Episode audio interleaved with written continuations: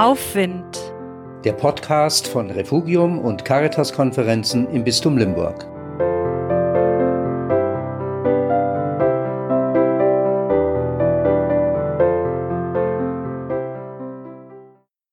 Mein kleiner grüner Kaktus steht draußen am Balkon. Sofort kommt mir die Melodie von diesem schönen Lied ins Ohr. Und wenn ich ihn so anblicke, meinen kleinen grünen Kaktus, dann denke ich sofort zurück an diese Andacht auf dem Berg, die Jugendliche einmal für uns gestaltet hatten. Sie verglichen das Leben der Christen mit so einem kleinen grünen Kaktus. In guten Zeiten nährendes Speichern, im Herzen bewahren, die eigene Vorratskammer auffüllen.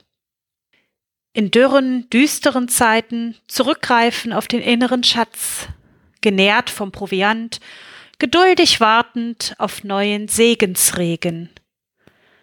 Bei Angriffen von außen stachelig und wehrhaft, nicht zulassen, dass Gutes genommen, dass das Lebensmittel geraubt wird.